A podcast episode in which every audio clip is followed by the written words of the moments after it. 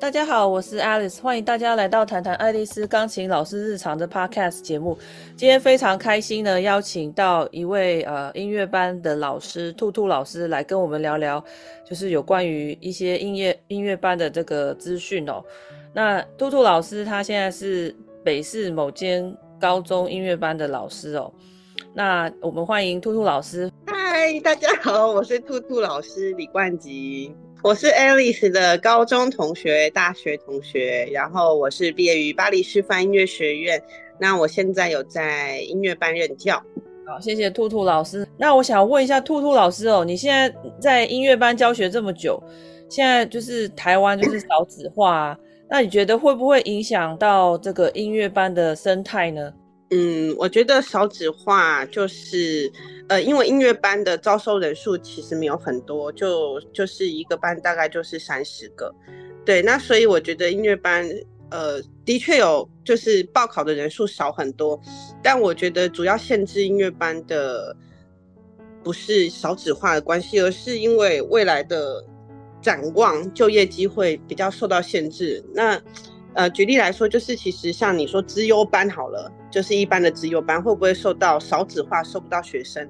那其实不会啊，因为因那个一般的资优班，他们毕业之后，大家都想挤进资优班嘛，因为就觉得自己小孩比较棒，那他未来的呃展望可能也蛮好的。那所以我觉得，真的限制音乐班的，应该是这个社会对于音乐系毕业的需求有哪些，有什么？那这个才是呃，就是我觉得来报考音乐班比较少的人的原因。哦，原来是这样子。那那现在目前在就读这个音乐班的学生们啊，他们自己就是说，对于学音乐有没有什么样的想法？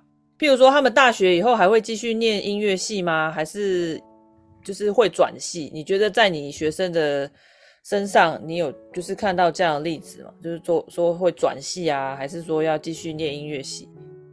嗯，呃，这个问题就是，我觉得现在的小孩他们读的时候，其实他们可能资讯还蛮发达的。像我们在读的时候，我们就会一直想说，哦，我们以后长大要成为演奏家这样。那不过现在的孩子，他们读的时候，他们比较聪明，他们会想说他们未来能做什么。那所以，我音乐班的学生也有蛮彷徨的啊。他们高中的小朋友就问我说，他们想着他们就业机会就觉得有点紧张，然后就问我说，老师，我要不要去走行政？哎，我要不要去打工？嗯，我要不要累积经验啊？然后我就跟他们说，就是其实除了演奏演奏家哈这件事情，其他事情其实比较没有年龄限制，因为那个音乐演奏的肌肉发展是有巅峰时间的，所以譬如说在呃欧洲的一些音乐音乐学校，他们都是有年龄限制的。然而你你说艺术行政啊，或是其他工作类的，其实是在。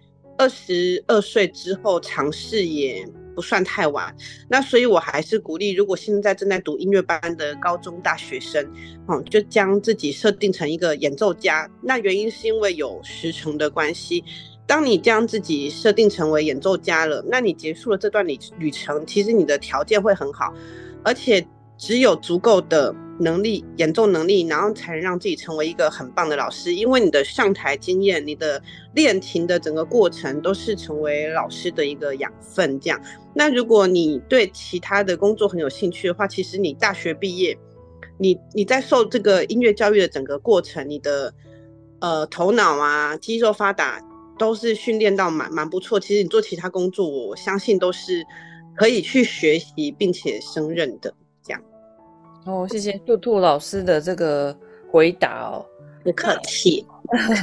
那我想问一下说，说那你觉得现在念音乐班有什么好处呢？因为有很多人或者是很多学校，他们都有成立乐团嘛，那所以就变成是说不用进到音乐班就可以去参加乐团。那你觉得说，就是说如果进入这个专业的音乐班，跟这个一般的乐团有什么不一样呢？就是说念音乐班有什么好处呢？嗯。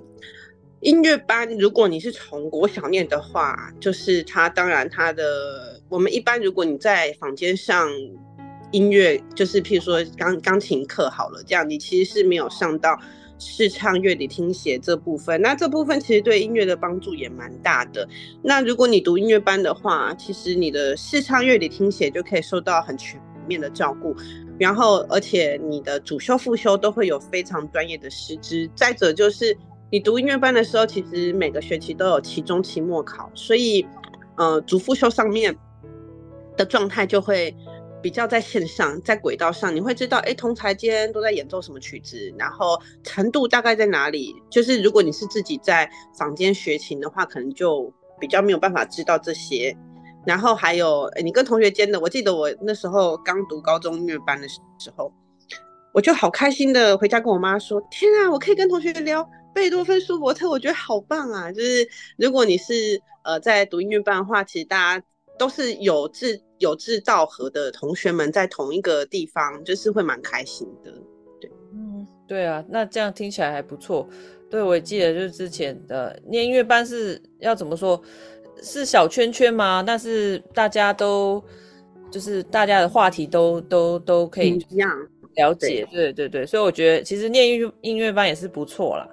那那个呃，冠景老师、兔兔老师，你觉得还有什么就是呃可以分享的呢？现在除了，你现在除了就是在音乐班教这个钢琴之外，你还有就是从事什么工作？哦，我 我一直在想说，我们还可以做其他的什么工作？没有啊，我当然现在就是啊、呃，自己开一个工作室呢，教教钢琴。那呃，我我我我其实目标是，我我现在在我自己的工作室的目标就是把这些小孩养到他的钢琴程度跟音乐班的不相上下这样子。对，那但是其实养到后来，你还是会觉得有点可惜。就譬如说，呃，他的呃音乐史的部分啊，或是听写能力，就是没有办法像音乐班那么好。那当钢琴弹奏能力是是不错的，对。那我就觉得，呃，其实不管你有没有读音乐班，钢琴，呃，因为我教钢琴嘛，所以就是钢琴或者是音乐，其实就是呃小孩一辈子的朋友，我觉得蛮好的。因为呃，像我昨天有个学生，他他就。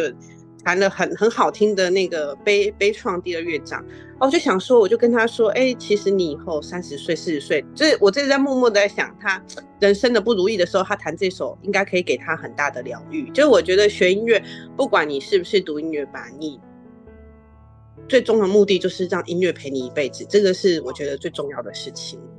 嗯，谢谢谢谢兔兔老兔兔老师的建议哦。然后我今天听了很多，都是我之前没有听到的。然后我觉得我也学到了非常多。那希望下一次有机会再邀请兔兔老师来聊其他的话题哦。哦，好呀。那我们谢谢兔兔老师，今天的节目就到这边，我们下次见，拜拜，拜拜拜拜。